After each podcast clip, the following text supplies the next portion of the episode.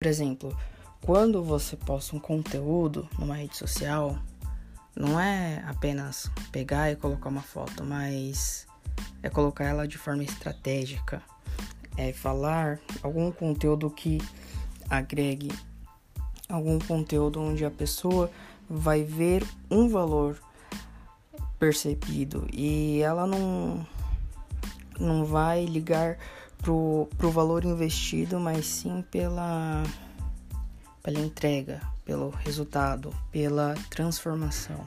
Esse podcast é para você, micro e médio empreendedor que quer alavancar o seu negócio, vender mais, investindo menos. Me siga nas redes sociais, que lá eu vou falar como você pode fazer isso.